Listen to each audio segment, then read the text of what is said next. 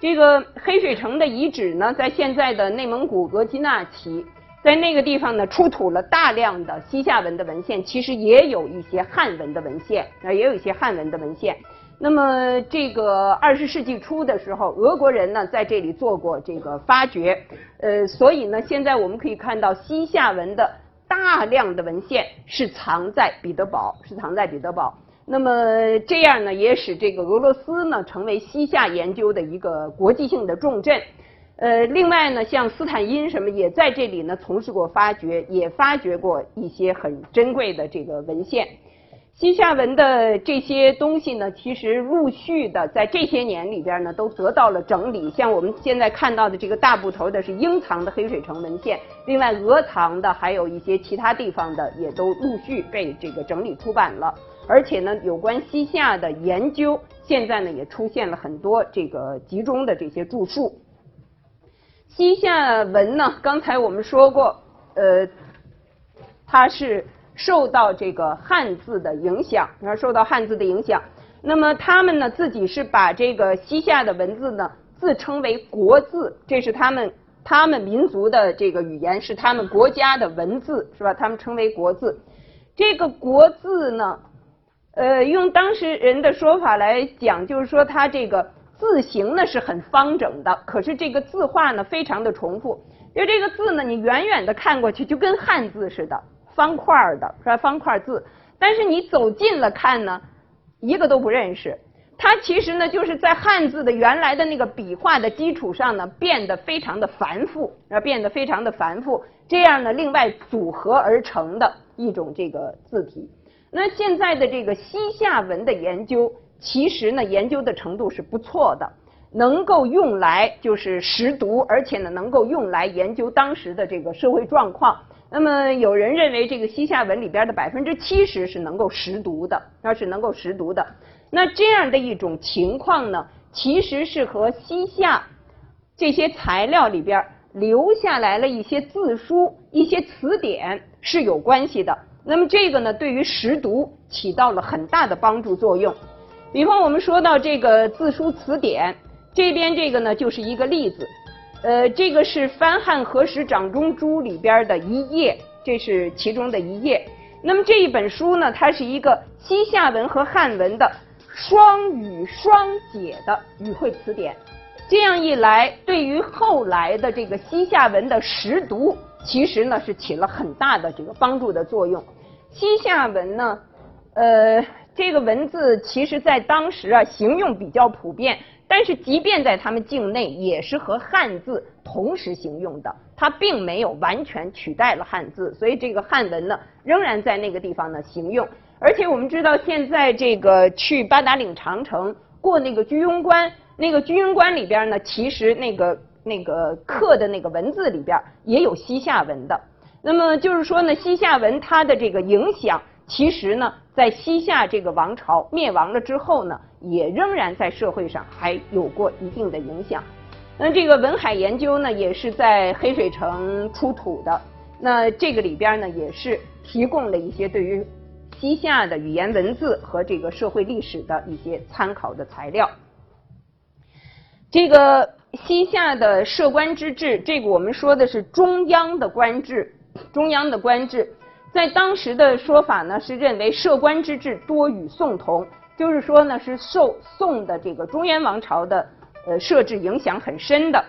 呃，这里边呢，我们可以看到，他说其官分文武班，曰中书，曰枢密，曰三司，曰御史台。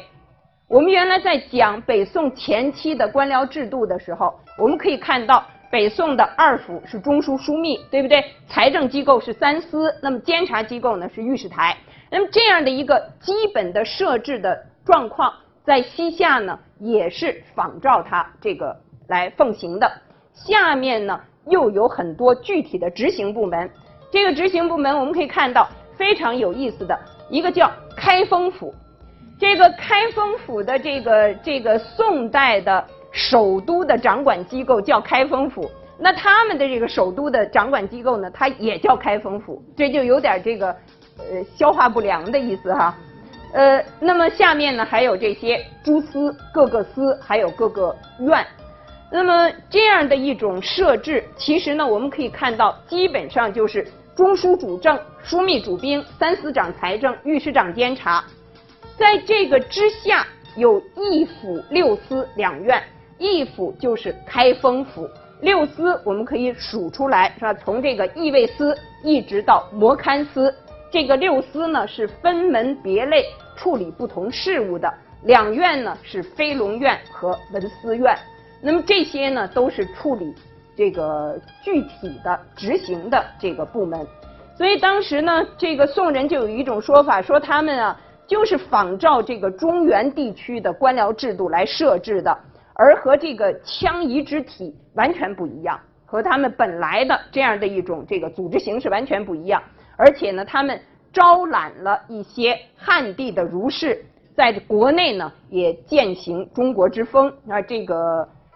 呃，官员的这个设置方面呢，我们也可以看到是分命番汉人为之，就是也有他们本民族的人担任这些职务，另外呢，也有一些汉人担任这样的一些职任。那么，从这个呃西夏的官制里边，我们可以看到，它是有汉号也有番号，这个表上我们列出来了。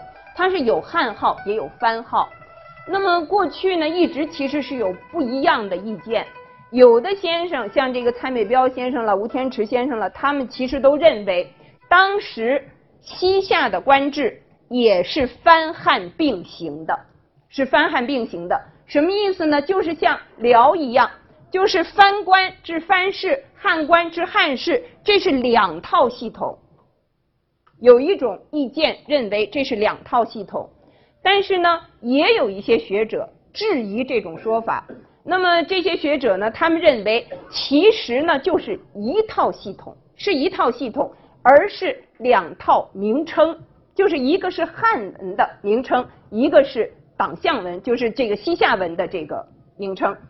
那么我们确实也能够看到。有一些呢是能够对译过来的，你比方说说到皇帝，你看刚才我们说到这个兀族啊，说到吴祖啊，像乌珠啊，这些其实都是一些音的对译过来的。那么比如说像太后，像大王，这个大王呢，在这个西夏文里边，宁是王的意思，令是大的意思，它的这个形容词呢，有的时候是会后置的，所以呢，这个宁令呢，其实它也是一个大王的意思。而且呢，有的先生就指出来，如果我们去仔细的看一看西夏这个官制里边，它的这个番号是什么时候用，就是什么时候它是称这个番号的。其实呢，可以发现一个很有意思的现象：越是他和中原王朝打交道的时候，那些打交道的官员，那些打交道的文书里边，往往是称番号的。往往是称番号，那这个就跟我们的理解不一样。你跟中原打交道，你应该让人家拿你这个说的明白的意思，对不对？你正是应该拿这个汉号才对。但是不是，他往往是用番号。那么这个用这个番号呢，其实这个就是我们刚才说，也是一种民族心理。从宋代的这个角，从他们的这个角度呢，就是要坚持他本民族，他的这个国家对于这一个。官员对于这个职位的一种称谓，而汉人呢，有的时候其实他是知道这个意思，知道这个意思，但是我不翻译过来。你比方这个兀族，对吧？你是皇帝的意思，我要把你翻译过来，那我不能承认你是皇帝，对不对？那不翻译过来呢，其实呢，就是我心里可能也明白，当然更多的人可能也不明白。那么你心里也明白，咱们就不必说破这个啊，就不必说破这个。所以呢，这里边呢，我们说这个汉人他用这样的，包括在汉字的文献里边用这样的一些称谓，他自己呢也觉得好像，实际上呢，我们可以说他是有一种民族歧视在的。另外呢，其实也是回避一些问题啊，回避一些政治上的敏感的称谓。这边呢是西夏的一部法律书，它是天圣年间修的。是一个在旧的律令的基础上改定的，所以它叫改旧新定律令。这个律令呢，应该说是中国历史上第一部用少数民族的文字编纂的一个综合性的王朝的法典。它呢是有二十卷，有二十多万字，二十多万字，所以它的这个详细的程度，在那个时候也应该说是空前的。而这个法律里边呢，一部分是来源于党项部族的习惯法，另一部分呢也是采纳了宋和辽的这个制度，在这个基础上形成的夏国的一套这个政治和法律制度的汇编。这个刚才我们曾经说到，这西夏呢，他们也遣招这些儒士，就是招一些儒生啊，因为特别是。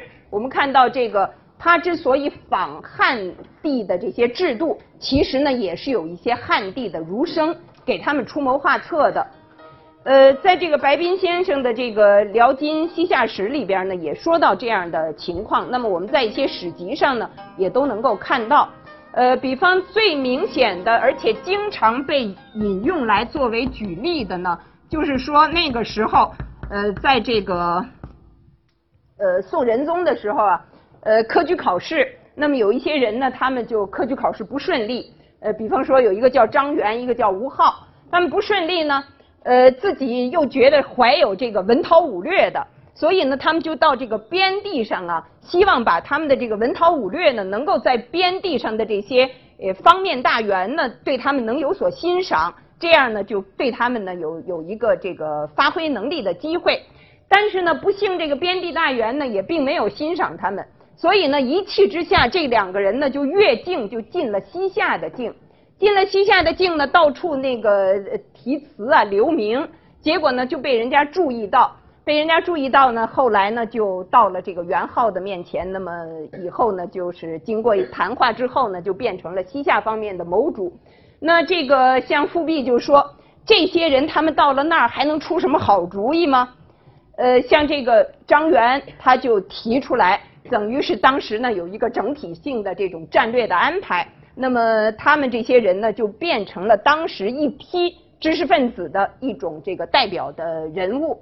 那么当然也有人说，这两个人也很奇怪了，他们的这个名字正好是元昊，是吧？正好是元昊，所以呢，也有人觉得这个可能就是一种传闻而已，也不一定是真实的。那么当然也有一种解释呢，是他们进入西夏的时候，为了引起元昊的注意，所以呢改名为张元吴昊。